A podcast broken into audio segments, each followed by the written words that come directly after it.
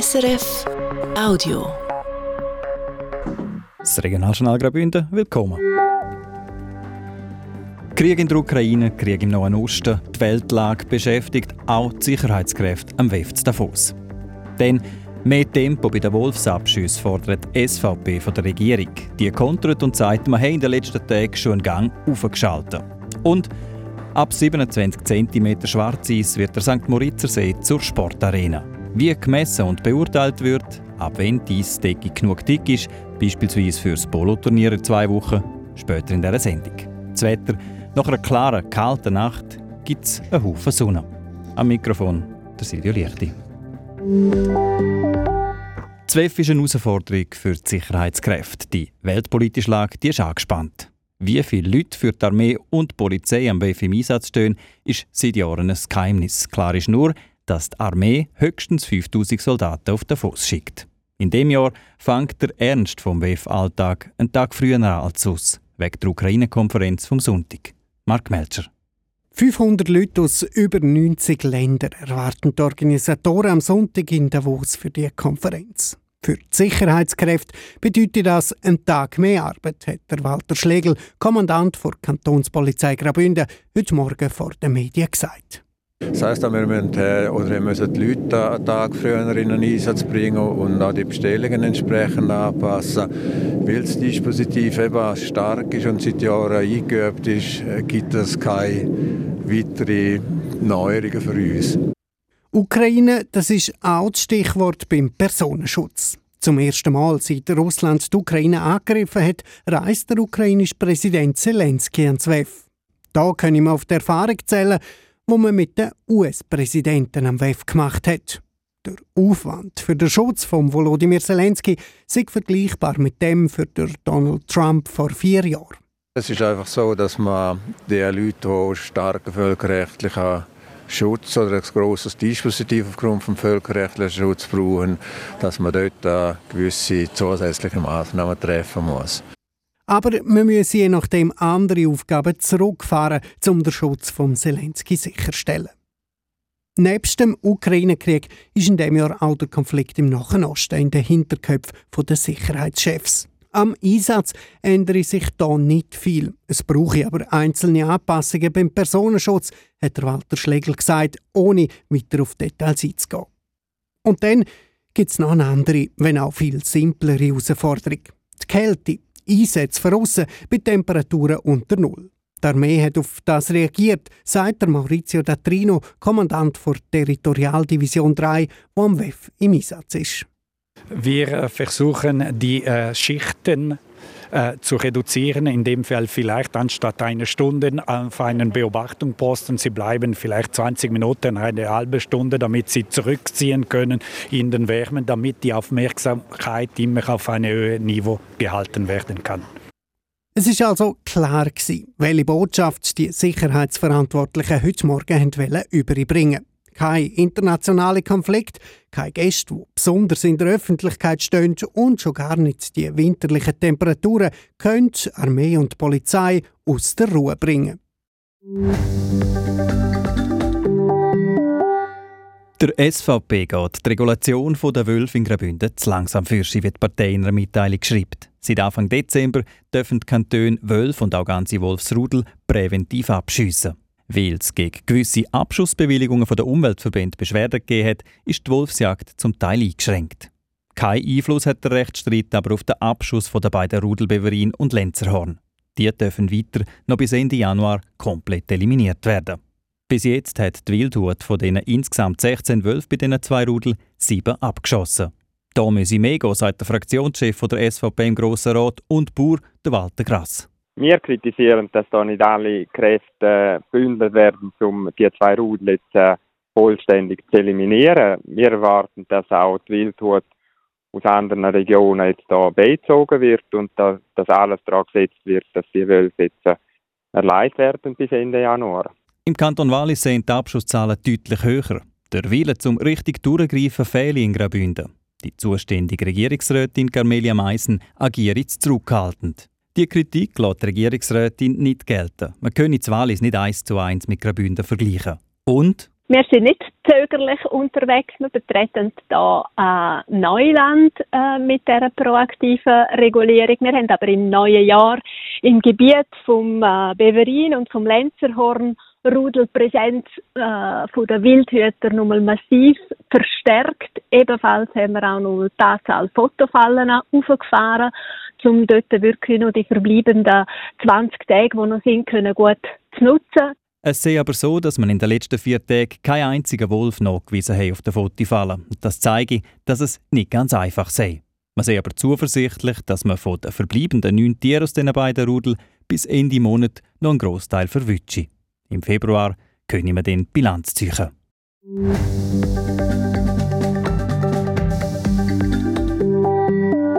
Ende Monat findet auf dem zugefrorenen St. Moritzer See der erste Grossanlass von dem Jahr auf dem Eis statt, das traditionelle Poloturnier. Seit über 100 Jahren wird der St. Moritzer See im Winter zur Sportarena. Auf Eis und Schnee werden Pferderennen ausgetragen, Schlittschuh gefahren, gelangläufelt und Cricket gespielt. Da kommen nämlich bis zu 12.000 Zuschauerinnen und Zuschauer gleichzeitig auf den See. Das Eis trägt dazu her, zum Teil über 2.000 Tonnen Material für Tribünen und diverse Partyzelte. Wie viel Last der gefrorene St. Moritzer See tragen kann, ist lang einfach durch Ausprobieren und herausgefunden worden. Seit 2017 wird im Winter aber auf wissenschaftlichen Grundlagen gebaut. Der Beitrag von Marcel Melcher. Seit ein paar Tagen fräsen Schneemobil über den Samoritzersee und walzen der luftige Schnee flach. Das ist mindestens 15 cm dick. Dass diese Schicht ein paar hundert Kilo trägt, ist noch nicht so lang wissenschaftlich erhärtet. Der Bauchef vom See, der Ingenieur Markus Berweger, erzählt. In der Schweiz sind die ersten Grundlagen bei der Seegefrörne in Zürich im 62 gemacht worden durch einen Professor Hans Röttlisberger. Die Erkenntnis von denen hat vor sechs Jahren der Engadiner Glaziolog Felix Keller studiert und für die See im Engadin angepasst. Und das hat dann äh, zu einem Dokument geführt, wo man äh, verschiedene Phasen definiert hat, ab wem man was darf machen. Basis ist immer die Eisdicke. In erster Linie die von Schwarzeis, also dem ohne Schnee oder gefrorenen Pflotsch.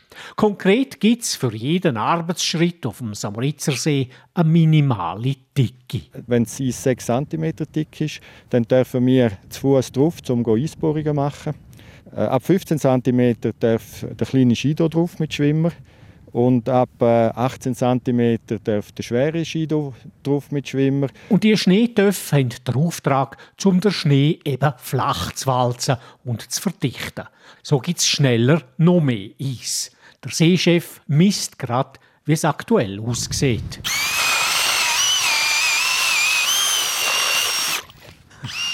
Jetzt haben wir das Maß für Schwarzeis. Äh, genau, das Maß für Schwarzes ist hier 24 cm. Also fast gut, aber es braucht noch ein bisschen Kälte. Genau, es ist nicht nur die Kälte, die hilft, vor allem äh, die klaren Nächte sind ganz wichtig, weil dann ist die Abstrahlung, die da mithilft, dass die Luft, die Feuchtigkeit in die Atmosphäre weg kann und das sind die besten Voraussetzungen für das Eiswachstum. Für den nächsten und entscheidenden Arbeitsschritt braucht es noch 3 bis 4 cm. Und die große Pistenmaschine, die 7,5 Tonnen hat, die darf ab 27 cm drauf. Das ist dann die grüne Phase. Diese Phase ist dann auch da, wo man dann die Veranstaltungen durchführen Die erste ist dann der Polo Weltcup auf Schnee, wo am 25. Januar losgeht. Der Turnierplatz wird mit genug gepresstem Schnee präpariert.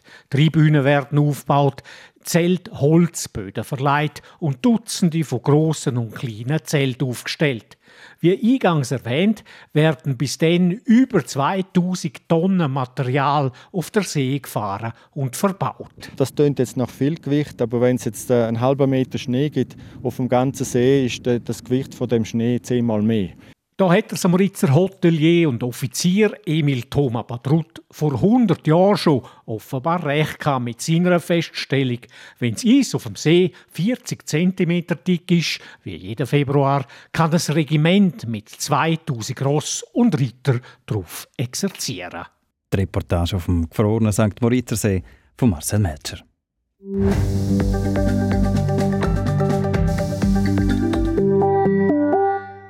Etwas anlangen und entdecken, etwas hören oder sich zurückziehen in einem Spielecke. Es gibt verschiedene Möglichkeiten, wie ein Museum probieren kann, auch die Kleinsten abzuholen und kinderfreundlich zu sein.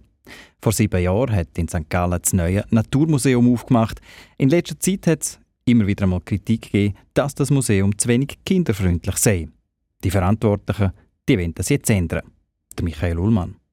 Sachen anlangen, ausgestopfte Tiere streicheln oder Exponate berühren, interaktive Sachen. Bei vielen Kindern ist das gerade in einem Naturmuseum beliebt.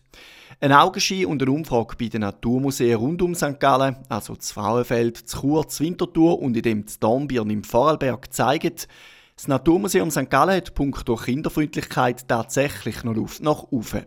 In den anderen Museen gibt es mehr Sachen für Kinder, also sprich etwas zum Anlangen oder Ausprobieren. Das gibt auch der Direktor vom Naturmuseum St. Gallen, Matthias Meyer, zu. Ich habe jetzt in letzter Zeit immer wieder mal gehört, dass man sich wünscht, es gäbe mehr Exponate zum Berühren. Wir nehmen das auch gerne auf und das in unsere Planung einbeziehen. Also die Durchstellung die ist ja nicht einfach statisch, sondern die tun wir so ein bisschen auf verschiedenen Stellen, die wir immer wieder punktuell ein bisschen erweitern. Und da haben wir den Wunsch, der ist jetzt definitiv drin, oder? Dass, wir mehr so interaktive Sachen haben. St. Gallen gibt es aktuell zwei ausgestopfte Tiere, die dürfen gestreichelt werden. Im Inatura Dornbirn, wo als sehr kinderfreundliches Museum gilt, darf fast alles angelangt oder ausprobiert werden. Das Naturmuseum Frauenfeld war vor ein paar Jahren mal nominiert für einen internationalen Kindermuseumspreis. Einzig aus Chur heisst es auch, es habe schon vereinzelt Kritik gegeben, es gäbe zu wenig Sachen für Kinder. St. Gallen stören die Besucherinnen und Besucher ab und zu auch die Aufpasser und Aufpasserinnen in Anführungszeichen, die es im Naturmuseum gibt. Das sind Angestellte, die schauen, dass niemand etwas anlangt oder macht, was er nicht sollte. Und gerade Kind fällt das halt trotz erwachsener Begleitung etwa die schwer.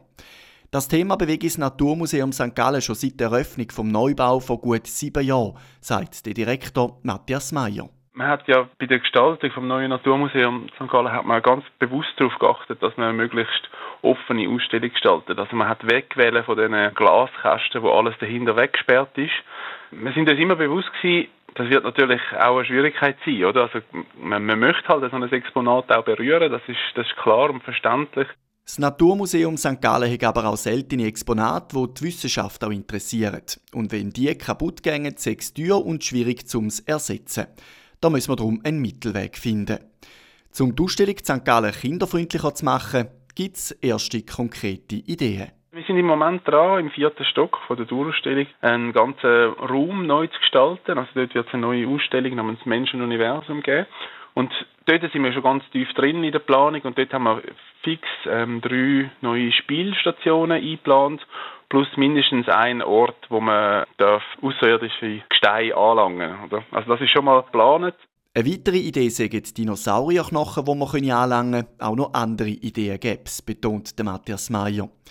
Die Ideen oder schon konkrete Pläne umzusetzen, haben bei ihnen hohe Priorität. Weil wir aber auch immer aufs Finanzielle schauen müssen, ging das nicht von heute auf morgen, aber sicher in den nächsten Jahren.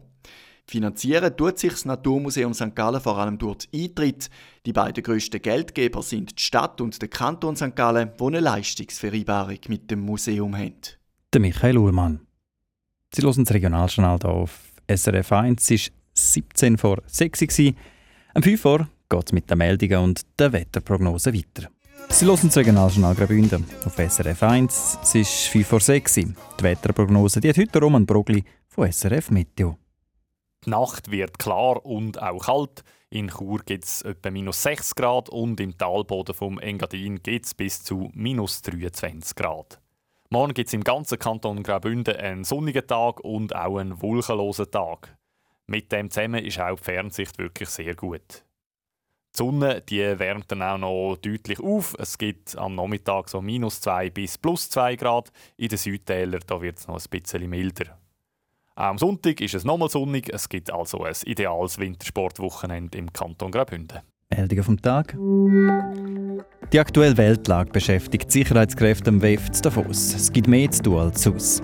Die grösste Änderung ist, dass der gesamte Sicherheitsapparat schon einen Tag früher als sonst aufgefahren wird, hat es heute von den Medien geheißen. Der Grund ist die Ukraine-Konferenz, die am Sonntag vor dem eigentlichen WEF-Start am Montag über die Bühne geht. Zusätzlichen Aufwand gibt es, weil heuer auch sehr viele Personen, die geschützt werden müssen, auf Davos reisen. Die SVP ist nicht zufrieden, wie es mit der Regulation der Wölfe im Kanton läuft. Die Regierung agiert jetzt zögerlich bei der Eliminierung der beiden Rudel Lenzerhorn und Beverin. Der Kanton der muss jetzt alle Wildhüter im Kanton auf diese Aufgabe ansetzen. Die zuständige Regierungsrätin Carmelia Meissen kontert, man habe seit Anfang Jahr die Ressourcen deutlich aufgefahren, personell aber auch die technischen Mittel. Man sei zuversichtlich, noch bis Ende Januar weitere Wölfe zu erlegen. Aber eine Dicke von 27 cm Schwarzeis auf dem St. Moritzer See ist die Fläche parat für Grossveranstaltungen. Der nächste grosse Event ist das Poloturnier in zwei Wochen. Die Vorbereitungen die laufen. Zurzeit wird noch gebohrt und das Eis vermessen. Ein paar Zentimeter fehlen noch, bis es grünes Licht gibt. Veranstaltungen auf dem gefrorenen See gibt es schon seit 100 Jahren. Was es braucht, bis man sicher aufs Eis kann, die Reportage dazu finden Sie unter srf.ch-audio dort nach dem Regionaljournal Graubünden suchen. So viel für uns am Radio. Die letzte halbe Stunde am Mikrofon war Silvio Lichti. Ich wünsche einen schönen Abend. Das war ein Podcast von SRF.